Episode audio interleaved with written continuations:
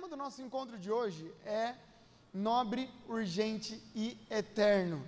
Ah, o pastor Rodrigo Soeira acabou de lançar um livro com esse título e partilhou com a gente muitas coisas.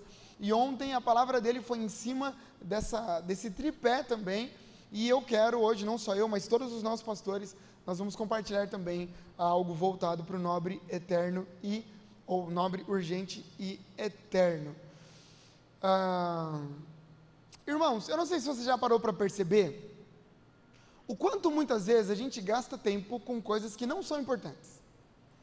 E aqui eu não estou dizendo só do celular, porque o celular ele não é importante muitas vezes, mas a gente gasta tempo com ele. Mas estou dizendo aqui de coisas mais profundas. Às vezes a gente gasta tempo com discussões que não são importantes. Às vezes a gente gasta tempo com problemas que não são tão importantes assim.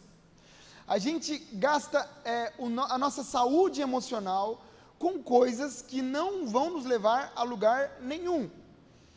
Noites de sono que a gente perde por situações que ficam nessa vida. Coisas que a gente talvez a gente não resolva aqui e está tudo bem, vai terminar a vida, não vai mudar em nada, mas a gente fica gastando tempo com coisas que não são tão importantes. É por isso que o C.S. Lewis, um dos autores mais importantes aí uh, da literatura cristã na história, ele diz que tudo que não é eterno é eternamente inútil. Por quê? Porque no final das contas vai ficar aqui. Não levaremos para a eternidade. E seguindo essa linha de raciocínio, eu quero partilhar, e hoje eu vou, ser, vou me esforçar para ser bem objetivo, sobre a história de um homem que foi o mesmo homem que o pastor compartilhou ontem. E aí ontem eu disse assim, pastor, o senhor vai pregar sobre Neemias no aniversário da igreja? Vou. Eu falei, porque eu também vou pregar sobre Neemias domingão. E eu não vou mudar não. E aí vamos, vamos ver o que vai dar. E aí depois eu vi que o sermão dele seguia uma linha diferente. Falei, graças a Deus. É, então eu quero falar hoje com você sobre um homem chamado Neemias. E já vai abrindo a sua Bíblia aí em Neemias, capítulo de número 1 é, é difícil eu separar uma única, uma única perícope, um único recorte do livro de Neemias, porque a história de Neemias ela, ela é bem distribuída ao longo de todos os 13 capítulos do seu livro. É, por isso eu quero ler com vocês como que a trajetória de Neemias começou. Quero mostrar para vocês o que acontece lá em Neemias capítulo 1, versículo do 1 ao 11. Neemias 1, do 1 ao 11. Esse mesmo texto vai ser transmitido aqui no nosso telão. Neemias 1, do 1 ao 11, olha só. As palavras de Neemias, filho de Acalias, no mês de Quisleu, no vigésimo ano, enquanto eu estava na cidade de Suzã, Anani, um dos meus irmãos, veio de Judá com alguns outros homens, e eu lhes perguntei acerca dos judeus que restaram, ou sobre, os sobreviventes do cativeiro, e também sobre Jerusalém. E eles me responderam: Aqueles que sobreviveram ao cativeiro e estão lá na província passam por grande sofrimento e humilhação. O muro de Jerusalém foi derrubado e as suas portas destruídas pelo fogo.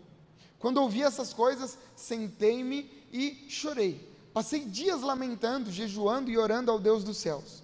Então eu disse: Senhor, Deus dos céus, Deus grande e temível, fiel à aliança e misericordioso com os que o amam e obedecem os seus mandamentos, que os teus ouvidos estejam atentos e os teus olhos abertos para ouvir a oração que o teu servo está fazendo dia e noite diante de ti em favor dos teus servos, o povo de Israel.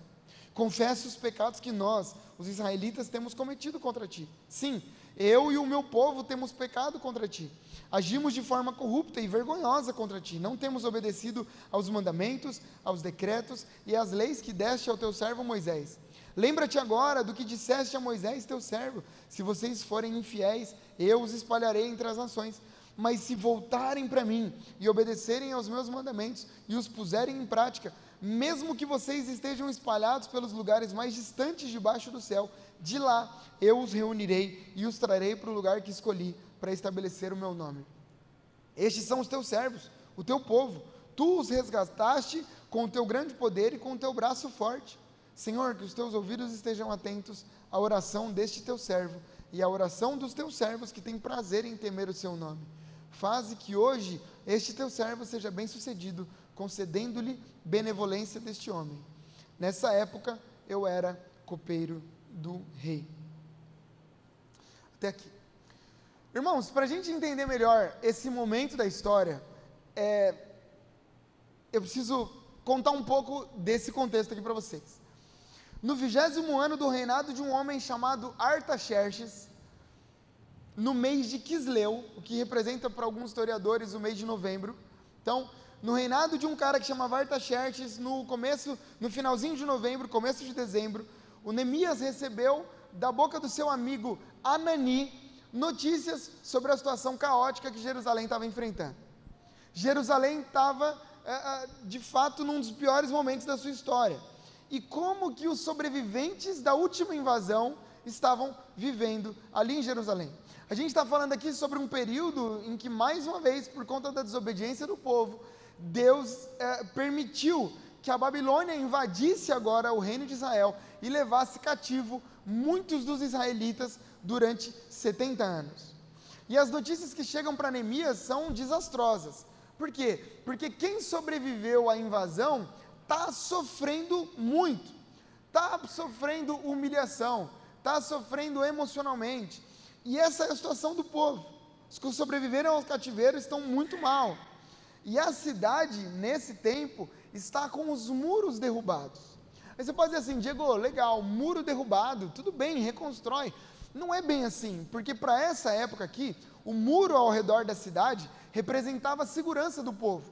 Não só a segurança, mas também a fortaleza dessa cidade.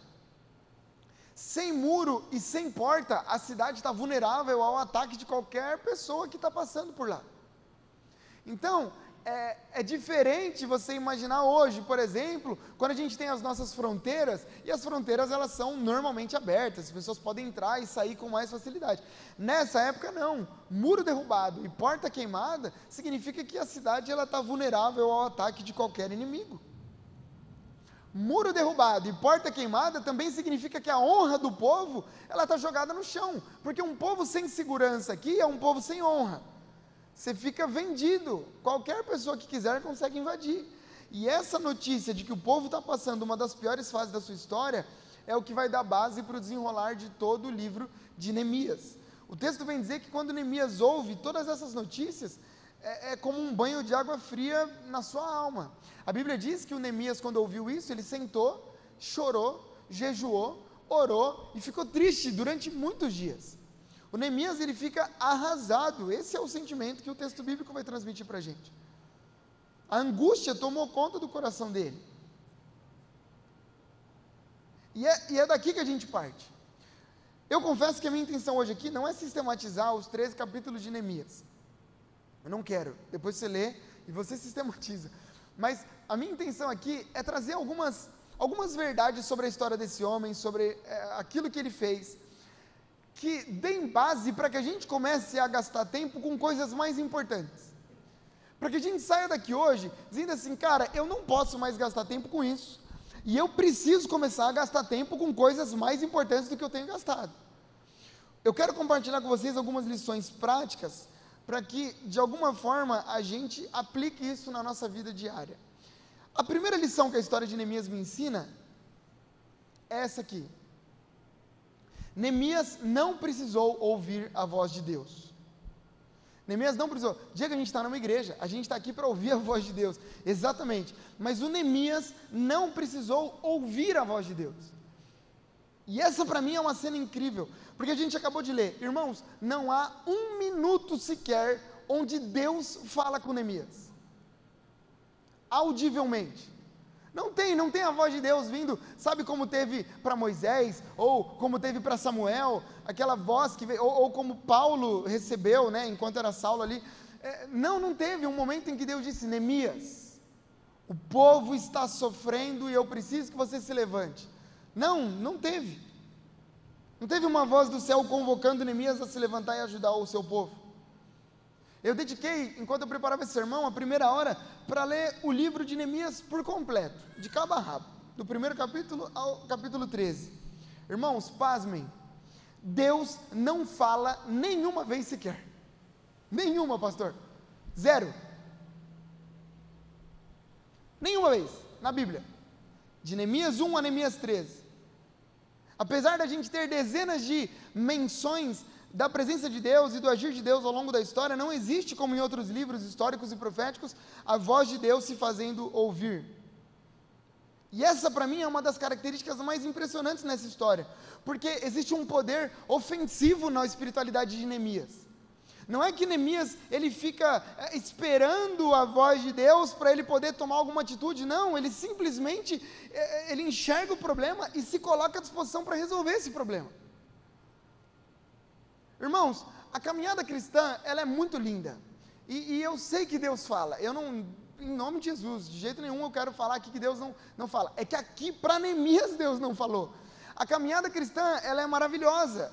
Existem momentos da nossa vida em que Deus vai dizer exatamente o que Ele espera da gente. E é muito bom quando isso acontece, porque a gente tem um norte muito mais fácil, né, para a gente poder, meu, Deus quer que eu entre por essa porta, então porque Deus quer eu vou, e eu tenho certeza que vai dar certo.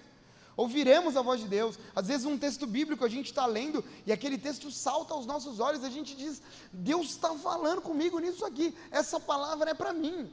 Quantos aqui já viveram essa experiência? Às vezes a gente chega na igreja, pastora Fabiana, e a gente fala assim: Cara, Deus falou comigo. Eu não sei se ele falou com os outros, mas que essa palavra foi para mim, foi para mim. É muito bom quando isso acontece. É marcante. Mas, irmãos, haverão muitos outros momentos e eu ouso dizer que são a maioria em que nós não ouviremos a voz do Senhor com a clareza como a gente gostaria. Muitos outros momentos, a gente não vai ouvir Deus dizendo exatamente o que a gente tem que fazer. Não ouviremos como Samuel ouviu, como Paulo ouviu, como Maria ouviu, como Zacarias ouviu. E aí é justamente em momentos como esse que a gente tem que subir de nível espiritualmente falando. É aí que a gente, é, é aí que Deus está nos chamando à maturidade, porque a gente tem que começar a enxergar sob a perspectiva de Deus. Diego, o que, que você quer dizer com isso? Significa que a gente não precisa esperar Deus falar para a gente cuidar dos órfãos e das viúvas. Não precisa esperar Deus dizer: Olha, Renato, preciso que você vá lá e entregue uma cesta básica para uma pessoa que está com fome. Não, por quê? Porque a gente vai saber que essa é a vontade de Deus. A gente não vai esperar a confirmação de Deus para discipular um amigo, para abrir um grupo de conexão, para servir na igreja, para ofertar na igreja, não. Irmãos, de verdade, eu duvido, posso estar errado, mas eu duvido que o Wesley, que tocou teclado hoje, ele recebeu uma confirmação de Deus um dia para subir aqui e tocar teclado. Como se Deus falasse, Wesley, eu quero você tocando. Pode acontecer? Pode acontecer, mas eu duvido que aconteceu. Por quê? Porque ele percebeu que havia uma necessidade, ele disse assim: Eu tenho um dom que Deus me deu, eu vou usar em favor do reino de Deus. Por quê? Porque essa é a vontade de Deus. Eu duvido que, que você que recebe, a, que, que traz seu quilo de alimento uma vez por mês, no culto de ceia, todas as vezes você ouve a voz de Deus ainda assim: Ei, Tiago, separe o seu quilo do amor, porque eu vou usar isso para alimentar. Duvido, a gente traz porque é o que tem que ser feito, porque a gente sabe que é isso que Deus espera de nós. A gente só enxerga uma necessidade e nos colocamos à disposição para supri-la. É isso que aconteceu com Neemias. O Neemias, ele simplesmente enxergou a necessidade de ajudar o seu povo e decidiu fazer. Diego, então como que eu descubro se algo é de Deus? É simples. Responda três perguntas: É nobre? É urgente? É eterno? Então é a vontade de Deus para sua vida. É algo nobre? É algo que tem que ser feito agora? Vai gerar impactos eternos? Pô, eu estou pensando em começar um grupo de discipulado com dois amigos. É nobre? É é urgente, porque senão eles podem morrer amanhã e ir para o inferno por sua causa. É, vai gerar impactos eternos? Vai, essa é a vontade de Deus para você. Em nome de Jesus. Existem pessoas que estão paralisadas ministerialmente, infrutíferas, numa zona de, de inércia, simplesmente porque estão esperando a revelação do seu propósito de vida. Deixa eu te contar uma boa notícia. Irmão, o propósito vai surgir conforme você vai caminhando. Eu me lembro, e acho que eu já contei isso aqui. Eu, eu, eu nunca ouvi Deus falar que era a hora de eu pregar, ou que era para eu ser pastor. Nunca ouvi. Mas o que aconteceu? Eu fui vivendo. Eu fui caminhando, e aí eu fui indo, fui indo. Ah, Diego, você pode fazer? Posso, posso fazer tal coisa. Por quê? Porque é nobre, é urgente, é eterno, eu faço. Não, isso aqui, faço também. Isso aqui. Quando foi ver, o propósito vai se desenvolvendo, vai se desenrolando, e você vai tendo mais clareza da vontade de Deus para a sua vida. O propósito da nossa vida, ele surge quando a gente se esforça para conhecer mais sobre Deus. E quanto mais eu conheço sobre Deus, mais eu sei a, a, qual é a vontade dele para a minha vida. E quanto mais eu sei qual é a vontade de Deus para a minha vida, mais eu sei sobre o propósito dele. E o meu propósito é fazer a vontade de Deus onde ele me colocar. A nossa dificuldade é que a gente tem dificuldade de conhecer um pouco mais sobre Jesus. Porque quando a gente vê o que Jesus fazia, a gente pode fazer o que Jesus fazia porque essa é a vontade de Deus. Jesus deu comida para quem tinha fome, Jesus restaurou a dignidade dos marginalizados, Jesus perdoou quem precisava de perdão. Se ele fez isso, se essa é a vontade dele, esse também é o meu propósito. Por quê? Porque eu nasci para fazer a vontade do Senhor. Agora eu conheço gente que está esperando ouvir de Deus para perdoar um irmão. Ah, não, ó, quando Deus falar comigo, aí eu perdoo. Esquece esse negócio que Deus vai falar. Não, quando eu sentir no coração, aí eu vou perdoar. Você vai morrer e não vai sentir de perdoar. Por que, que a gente perdoa? Porque essa é a vontade de Deus. Não, pastor, olha, quando eu sentir no coração, eu oferto na igreja. Irmão, a gente nunca vai sentir no coração de ofertar na igreja. A gente faz, por quê? Porque essa é a vontade de Deus para a nossa vida. Quantos estão aqui comigo? Digam amém. amém. Senão a gente vai ficando nessa. Ah, não, quando eu sentir, quando eu sentir, quando eu sentir, aí a gente não sente nunca. A gente não vive, o cristão não vive pelo que sente. O cristão vive por convicção. A gente sabe que Deus espera da gente e a gente vai lá e faz, sentindo ou não sentindo. Em nome de Jesus. Se a Bíblia manda a gente ir, ainda que a gente não sinta vontade, a gente vai. Se a Bíblia manda a gente perdoar, ainda que a gente não sinta vontade, a gente vai. O que a Bíblia fala para a gente fazer, a gente faz. Por quê? Porque reconhecemos que essa é a vontade do Senhor. Agora, será que a gente tem que ouvir a voz de Deus para parar de gritar dentro de casa? Será que a gente tem que ouvir a voz de Deus para parar de ser ignorante do trânsito, para parar de fofocar? Se a gente precisar ouvir a voz de Deus para fazer todas essas coisas, a gente já ouviu a voz de Deus em nome de Jesus, a gente sabe qual é o caminho que Deus tem para nós.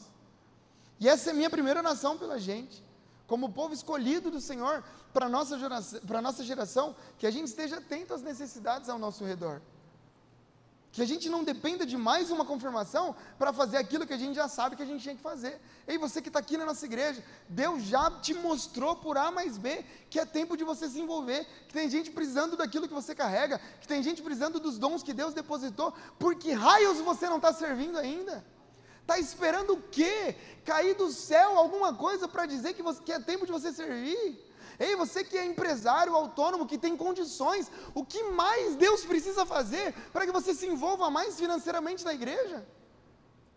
Em nome de Jesus, que como Neemias, onde a gente enxergar um sinal de destruição, onde a gente enxergar um sinal de sofrimento, de humilhação, que sejamos um sinal de transformação de Jesus para a vida dessas pessoas. Eu oro para que no próximo mês a gente bata o nosso recorde. Esses dias eu vi o pastor Rodrigo mandou sobre a nossa arrecadação do quilo do amor. Olha, irmãos, arrecadamos não sei quantos quilos. Irmãos, em nome de Jesus, a gente tem que subir esse número. Eu nem sei se a gente precisa mais ou menos. Eu sei que a gente tem que subir, porque somos uma igreja com 120, 130 pessoas. A gente tem que subir a arrecadação de alimentos. Por quê? Porque Deus falou? Não, porque a gente sabe que tem que fazer. Que é isso que Deus espera de nós. Porque tem gente com fome, porque a gente não está trazendo quilo de alimento.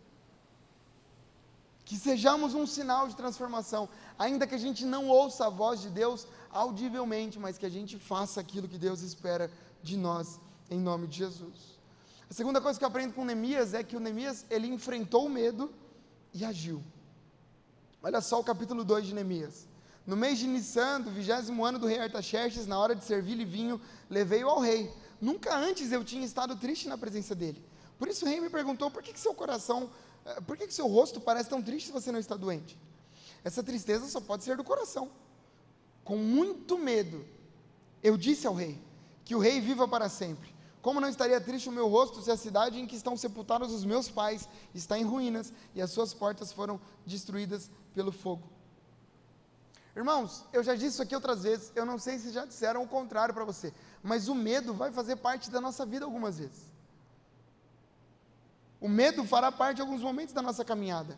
O medo de errar, o medo de tomar uma decisão ruim, o medo de tropeçar, o medo de que a nossa decisão eh, resulte em alguma coisa ruim para nós e para aqueles que estão perto da gente.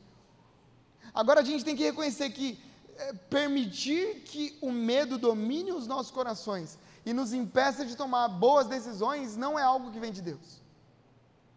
Sermos dominados pelo medo não é algo que vem de Deus. Não tomar uma decisão por medo já é tomar uma decisão. A omissão é uma decisão. Talvez você diga assim, Diego, tudo bem, eu entendo que eu tenho que servir, mas eu tenho medo, porque eu já me machuquei no passado, porque eu já me feri no passado, porque você já está tomando a decisão de se omitir diante de muitas coisas que Deus quer fazer através da sua vida. Diego, mas eu já ajudei no passado e me frustrei. Diego, mas eu já tentei e deu errado. Não tomar uma decisão já é tomar uma decisão. A gente sabe que de alguma maneira o medo ele, ele é um estado de alerta que é importante para a sobrevivência humana. Sem o medo, a gente atravessa a rua sem olhar para os dois lados, porque a gente fica. Não, mas a gente tem medo de ser atropelado, então a gente para e olha para os dois lados. Então, o medo, de alguma forma, ele é bom, ele mantém a gente alerta. Agora, o grande problema é quando o medo conquista a capacidade de nos paralisar. Do mesmo jeito que existem pessoas infrutíferas na igreja e na vida, porque são dominados a, a, a, pelo medo, não se expõem do mesmo jeito que tem gente que está esperando Deus falar, tem gente sendo dominado pelo medo, não se expõe e não faz nada, não se movimenta. Agora olha essa frase que eu trouxe. Um navio está seguro no porto, mas não foi para isso que os navios foram feitos. Um navio está seguro no porto, mas não foi para isso que os navios foram feitos. Talvez você esteja seguro onde você está, mas não foi para isso que Deus chamou. Deus te chamou para um pouco mais de exposição, Deus te chamou para um pouco mais de envolvimento. Neemias está seguro como copeiro do rei, mas não foi para isso que Neemias foi criado. Sabe, irmãos, humanamente falando, Neemias não tinha obrigação de resolver o problema de Israel. Neemias está de boa, ele é copeiro do rei, ele está sentado ali, tranquilo, servindo diretamente o rei. Ah, mas as pessoas lá do outro lado estão sofrendo, os muros derrubados. Meu, deixa eles, eu estou tô, tô tranquilo. A vida de Neemias está uma vida confortável. Mas em alguns momentos o ambiente de segurança, guarde isso, irmão. Muitas vezes o ambiente de segurança vai limitar a nossa caminhada. O ambiente onde a gente fica confortável vai limitar a nossa caminhada, seja na igreja, seja na sua vida profissional, seja em qualquer lugar por onde você passar. Às vezes, para a gente viver o propósito de Deus plenamente, a gente tem que se expor. Desculpa usar o meu exemplo de novo, mas eu lembro, e eu já disse isso aqui, né? Vai ficar repetitivo. Mas eh, eu me lembro da, da, primeira vez que eu preguei, eu tive que me expor. Eu não sabia o que fazer, eu não sabia como falar, mas eu tive que ir. Se eu não tomo a decisão de fazer algo que eu não sabia fazer muito bem, eu não estaria vivendo os propósitos de Deus para a minha vida hoje. Por isso que é importante, às vezes, a gente sair da nossa zona de conforto e fazer alguma coisa buscar aquilo que Deus espera que a gente faça. Pastor, mas eu nunca ajudei na missão social da igreja, na assistência social. Mas você quer fazer? Tenta. Ai, pastor, eu nunca servi na igreja, mas eu não sei muito bem. Tenta. Eu nunca discipulei ninguém. Tenta. Começa um grupo alfa, procura ajuda das pessoas da igreja, vai fazer alguma coisa da sua vida, porque o seu propósito de vida vai ser descoberto enquanto você caminha.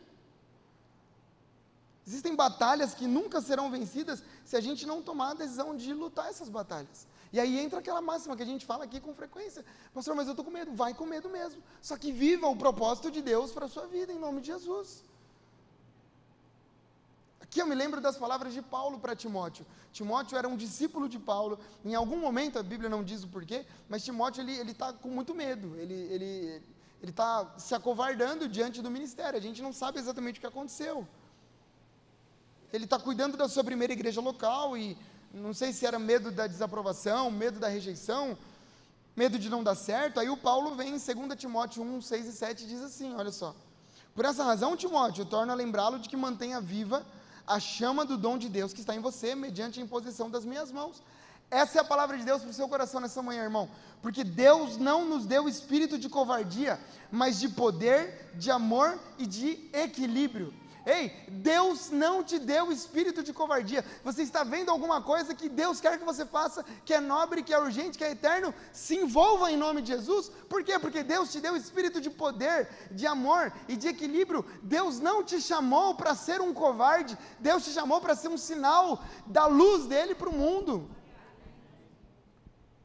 Essa é a minha segunda oração para a gente. Diante do medo, lembre-se daquele que te chamou.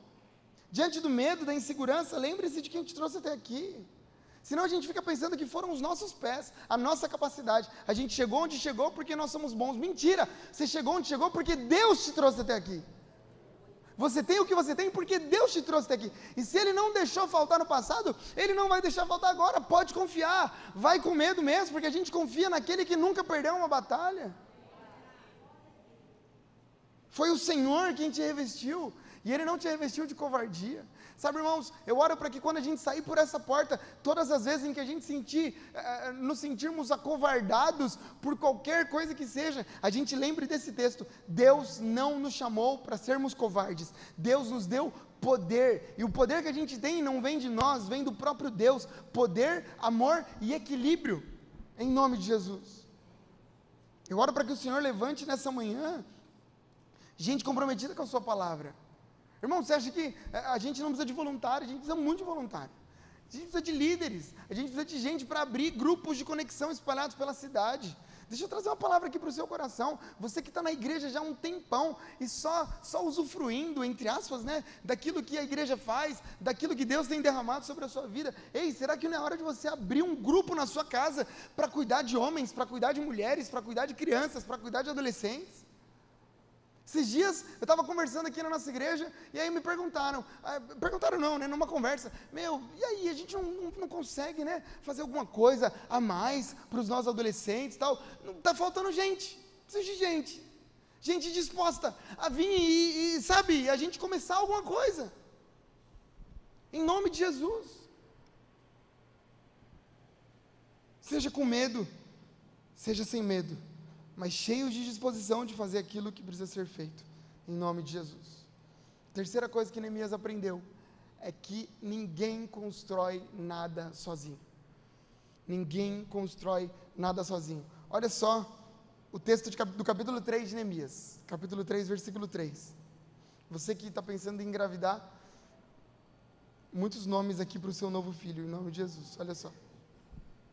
E para aqueles que estão grávidos, dá tempo de mudar ainda, tá? Talvez você quer a Celine, eu vou te dar alguns exemplos aqui, ó, Bia. A porta do peixe foi reconstruída pelos filhos de Hassená. Hassená, na verdade. Eles puseram as vigas e colocaram as portas, os ferrolhos e as trancas no lugar.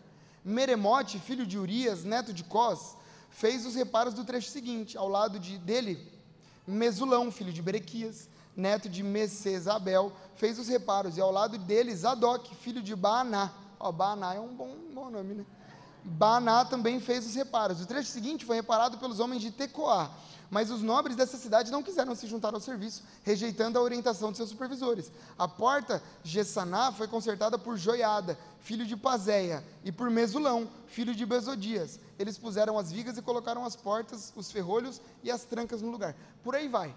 O capítulo 3 inteiro é um capítulo falando sobre as pessoas, eh, os trabalhadores que ajudaram Neemias a reerguer os muros e reconstruir a cidade. O mais incrível é que em nenhum momento o nome de Neemias é citado. Em nenhum momento do capítulo 3. Lá no versículo 16 tem uma citação de um Neemias, mas historiadores dizem que não é o Neemias que está escrevendo, é um outro Neemias. Irmãos, guarde isso. Ninguém é tão bom quanto todos nós juntos. Ninguém é tão bom sozinho quanto, todo, quanto todos nós juntos. John Maxwell, que é um dos grandes escritores falando sobre liderança na história da humanidade, ele tem uma frase que resume um pouco esse sentimento. Quem chega ao topo sozinho fez alguma coisa errada no caminho. Quem chega ao topo sozinho fez alguma coisa errada no caminho. Por quê? Porque não fomos chamados para chegar sozinho. Não saia daqui nessa manhã acreditando que você dá conta de trilhar um caminho solitário na construção do reino de Deus. Sabe? Já viu crente lobo solitário? O cara entra na igreja, não fala com ninguém, ele vai sair da igreja, não fala com ninguém, ele não se envolve em ministério nenhum, ele não participa de nada, ele não faz nada, ele não é nada, porque ele só entra na igreja, sai escondido e vai embora. Irmãos, nós servimos a um Deus que nos dá todos os dias o exemplo de que não há maior êxito do que trabalhar em conjunto. A história bíblica mostra isso. O próprio Jesus, que é Deus, e poderia ter resolvido todo o problema da humanidade sozinho, decidiu escolher 12 caras para andar com ele. E um se perdeu. Jesus poderia ter vindo com um passe de mágica e resolvido todos os problemas, mas ele escolheu 11 caras, cuidou desses 11 caras, trabalhou por esses 11 caras. Por que, que a gente tentaria de outra forma se Jesus trabalhou em grupo? Sabe, Deus tem dado a graça da gente descobrir isso no caminho. Por mais dons e talentos que alguém possa ter, nada se compara ao poder que todos nós temos quando a gente trabalha junto. Não é à toa que o apóstolo Paulo ele vai é, comparar a igreja de Jesus a um corpo, porque no corpo todos somos importantes, tudo é importante dentro do corpo. Imagina, se o, se o rim para de funcionar agora, acabou. O rim fala: Não, não quero mais, cansei, parei, acabou, a gente se perde, porque todas as partes do nosso corpo são importantes. Somos membros uns dos outros, a Bíblia diz. Isso aqui eu acho maluco. Somos membros, eu sou membro da Fernanda, a Fernanda é membro, membro da Mi, e assim por diante, todos nós somos membros uns dos outros, dependemos uns dos outros. É por isso que a gente se chama de irmão, porque somos partes da mesma família. Essa é minha terceira e última oração por nós nesse dia. Não seja o tipo de pessoa que acredita que consegue viver sozinho. Autossuficientes não dão certo no reino de Deus. Gente que não depende de mais ninguém, não dá certo no reino de Deus. Damos certo quando cuidamos uns dos outros, quando nos deixamos ser cuidados uns pelos outros, quando a gente abre o coração e diz: Olha, está doendo. Hoje, vindo para cá, eu, eu, mandei uma mensagem para o pastor Deja, ele falou: Meu, e aí, está tudo bem? Ontem, lá no aniversário, eu falei: Não, não tá, minha cachorra está tá doente, está tá zoadinha lá, coitada. E aí eu fiquei chateado, porque a, a minha cachorra, ela comeu a chupeta do Bruno. Vocês acreditam nisso não? A chupeta sumiu. Falei, cadê a chupeta do Bruno? Tinha duas, só tem uma agora. E procure, procure, procure. E nada de achar a chupeta do Bruno. Daqui a pouco a cachorra começa a passar mal. Falei, e aí, o que aconteceu? Aí ela fez aquilo que todo cachorrinho faz. E aí, quando a gente foi olhar uma, um negocinho verde, a chupeta do Bruno é verde, eu falei, aí ó, descobrimos onde foi parar a chupeta do Bruno. Ela começou a passar mal, levamos no veterinário tá, enfim, tá, tá lá, tá, tá sendo tratada, medicada. Mas aí o, o, o Deja falou, meu, senti que você estava, estava mesmo, ontem estava preocupado. Eu falei, meu, caramba, a cachorrinha passando mal. Somos membros uns dos outros, é isso que tem que acontecer. Você está passando por uma dificuldade, a pessoa que está do seu lado tem que se ligar. Se ela não se ligar, você tem que falar. Fala, Fer, estou passando dificuldade, posso conversar com você? Alguém pode me ajudar na igreja? Com certeza vamos ajudar em nome de Jesus. Agora, que não dá é para a gente achar que conseguimos viver uma vida longe de todo mundo. E aí, quando o calo aperta, a gente joga a culpa nos outros que não perceberam. Por quê? Mas você sempre viveu longe, você sempre viveu distante. Você ia, chegava depois que o culto começa, vai embora antes do culto terminar. Fica difícil a gente conseguir entender se você está bem ou se você está mal. A saúde na vida cristã começa quando a gente percebe que a gente não consegue e nem precisa construir as coisas sozinho.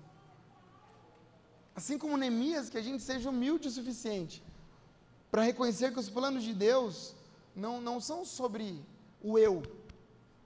O propósito de Deus para a nossa vida passa pela vida dos outros. Hoje você ouviu aqui sobre o college. Irmãos, o college é um dos grandes instrumentos que Deus deu para a nossa vida. A pastora Fabi falou aqui sobre o, o, quanto o college será, e eu não tenho dúvidas de que isso vai acontecer, será importante para a vida do Gu.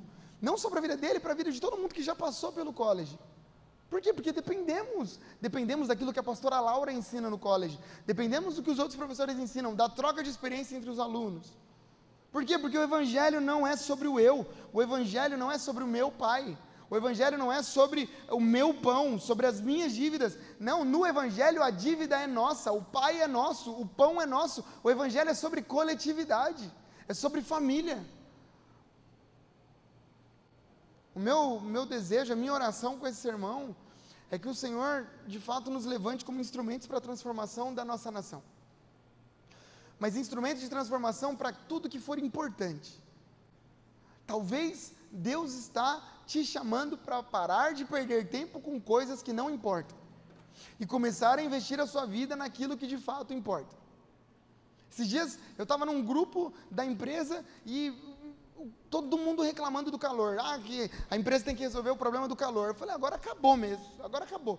Agora a empresa precisa resolver o problema do calor. Como que faz? Como, como que, como, como? Não, porque está tá, tá impossível, não dá para trabalhar desse jeito. Aí sabe o que a empresa fez? Nada a ver, um comentário aleatório aqui. A empresa deu sorvete na segunda-feira. Parou tudo e deu sorvete. Aí na terça-feira a empresa foi lá e deu água de coco. Parou tudo e deu água de coco. Aí na quarta voltou no sorvete. E mesmo assim tinha gente reclamando nos grupos, ah, mas não adianta, porque não sei o que, não sei o que. Aí eu olhei e falei assim, o que raios eu estou fazendo nesse grupo? O que, que eu estou fazendo? Porque qualquer informação importante vai chegar. Vai chegar de algum lugar. Agora eu não vou ficar perdendo meu tempo aqui, eu saí, saí fora e acabou porque não é importante. O que, que não é importante você está gastando tempo na sua vida? Que tipo de discussão, que tipo de coisa você está carregando, carregando ao longo dos anos e não serve para nada, só está tirando a sua paz, só está fazendo você se perder emocionalmente e não serve de mais nada, mas você está ali investindo. Às vezes é um relacionamento que você está tentando, tentando, tentando e já era para você ter chutado o balde, porque não presta mais, é outra fase, é outra estação, mas você está ali tentando, mas não é nobre, não é urgente, não é eterno. O que, que a gente tem que fazer para se envolver em coisas mais importantes? Desculpa ser repetitivo, mas talvez hoje seja o dia de você se envolver um pouco mais com a igreja de Jesus. Talvez Seja hoje o dia de você mandar uma mensagem para alguém, para alguns nossos voluntários, e dizer assim, cara, o que, que dá para eu fazer? Eu ainda estou no start, ainda estou no CDV, ou eu não estou em nada, como que eu entro nessa parada? Como que eu faço para fazer parte da igreja? Pô, eu estou aqui vindo há muito tempo, eu quero me tornar membro, como que eu faço? O que, que muda na minha vida?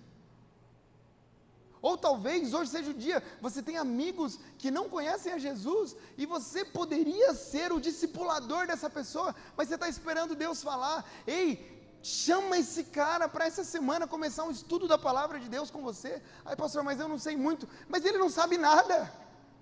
O pouco que você sabe pode ser nobre e urgente e pode transformar a eternidade dele para sempre. Ei, casais da nossa igreja, precisamos de gente. O meu, eu, eu tenho sonhado. A partir do, do, ano que vem nós teremos aqui o Crown. O Roger foi lá, desbravou o Crown, que é um curso de finanças para nossa igreja. A partir do ano que vem, provavelmente em fevereiro, vocês vão ter mais informações. Teremos o primeiro curso de finanças aqui na Dai Santos. Agora eu preciso do Casados para Sempre. Cadê os casais que querem ir lá? Fala, pastor, o que, que tem que fazer? Não, a gente gosta, a gente quer cuidar de casais. E vai lá, vai lá, faz o casados para sempre. Traz o casados para sempre para cá. Mas tem que ter um casamento legal, né, irmão? Em nome de Jesus. Você não pode estar se matando aí, querer ensinar os outros a se matar. Por favor, em nome de Jesus. Organize. Faz o casados para sempre primeiro. Vai lá, deixa Deus te tratar. Mas cadê?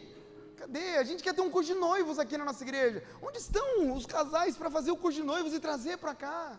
Grupo de conexão. A gente começou o ano com a pretensão de, de aumentarmos até 10 grupos de conexão na nossa cidade. Nós estamos hoje com, com quatro grupos de conexão. Onde estão os outros líderes? Cadê gente querendo cuidar de gente? Em nome de Jesus. Vamos começar a gastar tempo com coisas que são importantes. Vou contar um pecado aqui para você. E aí eu fecho aqui. Ontem eu estava lá né, no nosso aniversário. E aí o pastor foi tirar uma oferta. E aí eu fui lá e ofertei. Aí ofertei, aí saiu, eu coloquei um número e, e, saiu mais do que eu tinha colocado, entendeu? Aí eu falei, ah, não vou corrigir, né? Deixa, deixa. Aí saí, falei, caramba, a maquininha deu errado lá, né, meu? Foi a mais do que eu tinha posto, mas tudo bem. Tranquilo. Aí fiquei com na cabeça. Aí a, Cacá, a gente saiu, aí a Cacá falou, ah, tô com fome. Eu falei, ah, vamos parar em algum lugar, né? O Bruno estava com a gente. Vamos parar no McDonald's. Parei no McDonald's. Irmãos, deu quase o mesmo valor que eu passei lá. Aí na hora, Deus falou comigo, falou assim, por que, você não se sente mal agora? Por que você não se sente mal? Que passou quase o mesmo valor de hambúrguer, hambúrguer e refrigerante. Porque o hambúrguer daqui a pouco vai embora. Se Deus quiser. Agora, aquilo que eu semeio na igreja pode impactar a eternidade das pessoas. O que é mais nobre? Onde a gente tem investido as nossas finanças? A dia que você está falando então que eu não posso mais comer hambúrguer? Não, acho que você tem que comer sim. O que eu estou dizendo é que talvez a gente tem que começar a balancear melhor as coisas. Como é o nosso coração quando a gente vem ofertar? Eu estou sincero hoje, deixa eu falar mais uma coisa aqui. Semana passada o pastor Yuri mandou uma mensagem, porque a gente acompanha as entradas da nossa igreja. E aí a, as entradas da nossa igreja estavam vindo muito bem, e de repente, aqui, falando de Santos, falou, meu, o que, que a gente tem que fazer mais?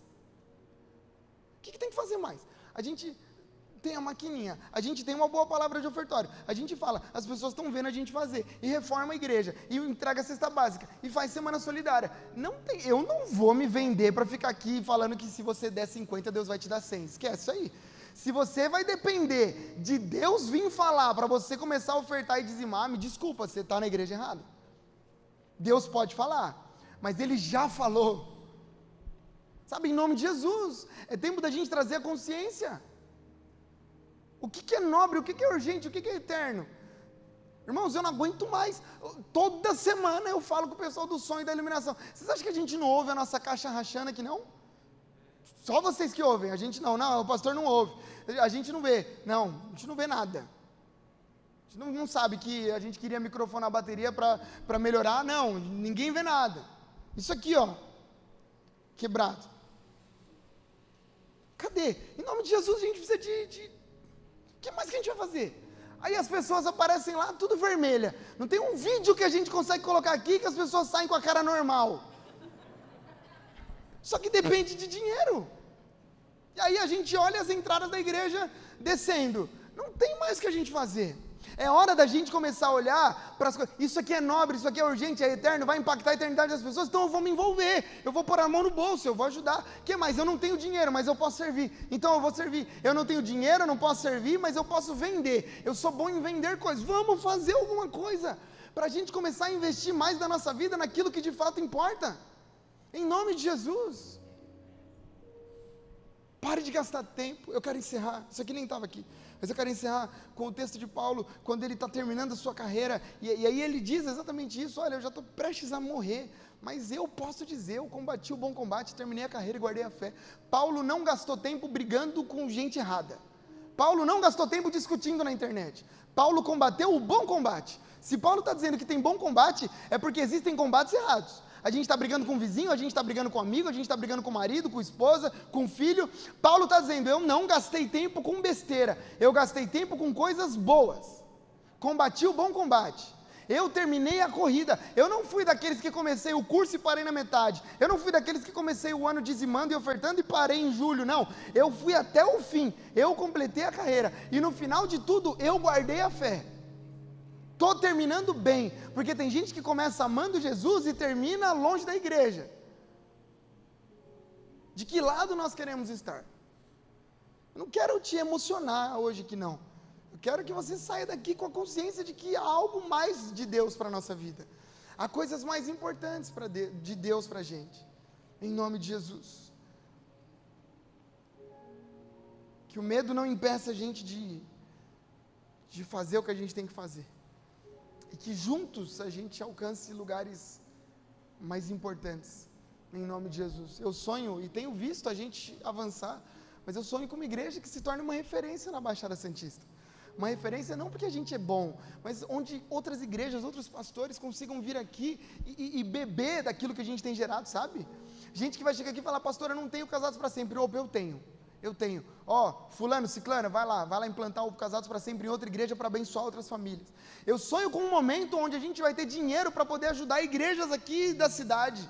A igreja que vai estar tá com um problema na mesa e ao invés de vender a nossa, não, a gente vai ter dinheiro para comprar a nossa e doar essa para outras pessoas. Por quê? Porque isso é nobre, isso é urgente, isso é eterno.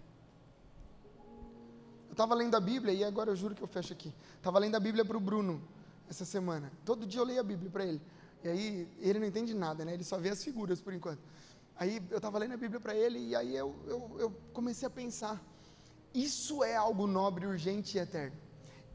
É, é, é, isso que vai construir quem o Bruno vai ser no futuro.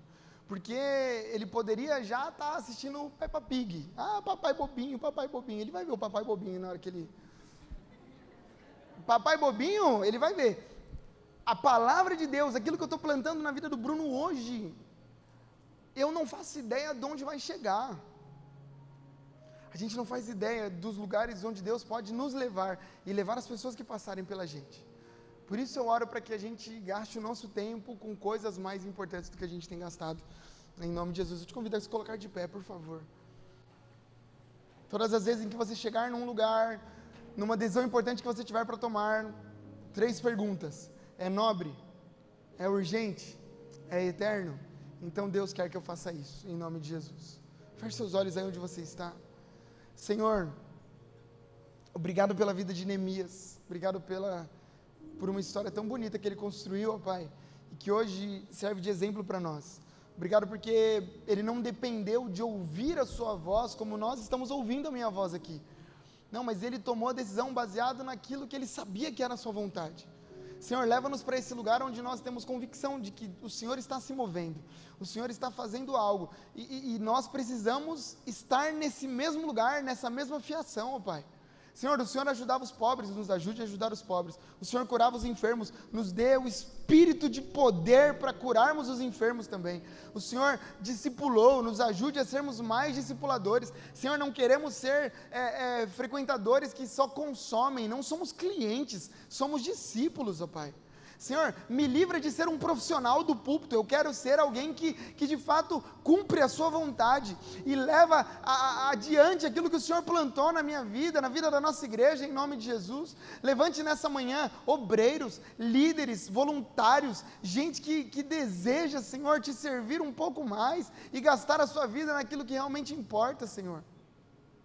Porque no final das contas, a Sua palavra diz que o Senhor veio o Senhor veio para salvar a humanidade. O Senhor veio para transformar a história da humanidade. Tudo aquilo que fazemos e não transforma a vida de alguém é inútil. Senhor, eu oro pelas finanças da nossa igreja. Raramente falamos sobre dinheiro aqui, mas Senhor, o Senhor, o Senhor tem me levado a, a, pensar mais sobre isso. Senhor, faz algo sobrenatural nas finanças da nossa igreja, Pai. Nós, nós não queremos mais só ter dinheiro para pagar o aluguel e não. Senhor, nos dá dinheiro suficiente para poder ajudar mais famílias, comida suficiente para ajudar mais famílias, ó Deus. Senhor, nos dê mais do que o suficiente aqui, simplesmente. Pai, queremos, queremos tantas coisas novas, tantas coisas boas. Então, traga mantenedores para esse lugar, Senhor. Traga pessoas dispostas a ofertar um pouco mais, a dizimar um um pouco mais, em nome de Jesus, porque o Senhor sabe a seriedade com que tratamos o dinheiro aqui nesse lugar, ó Pai. Senhor, eu oro por aqueles que talvez estejam gastando o seu tempo brigando com família, gente que talvez está gastando seu tempo discutindo na internet. Senhor, em nome de Jesus, nos livre de gastarmos o nosso tempo com aquilo que não é importante mas leva-nos para esse lugar onde nós gastamos o nosso tempo com aquilo que é nobre, com aquilo que é urgente e com aquilo que é eterno. Porque nesse lugar eu sei que as portas do inferno não vão prevalecer contra a igreja do Senhor. Quando estivermos ligados ao propósito do Senhor, as portas do inferno não serão capazes de nos parar. Nem as portas do inferno, nem as portas da pandemia, nem as portas do governo, nada nem ninguém será capaz de impedir aquilo que o Senhor tem para fazer em nós e através de nós. Em nome de Jesus, nós oramos. Amém e amém.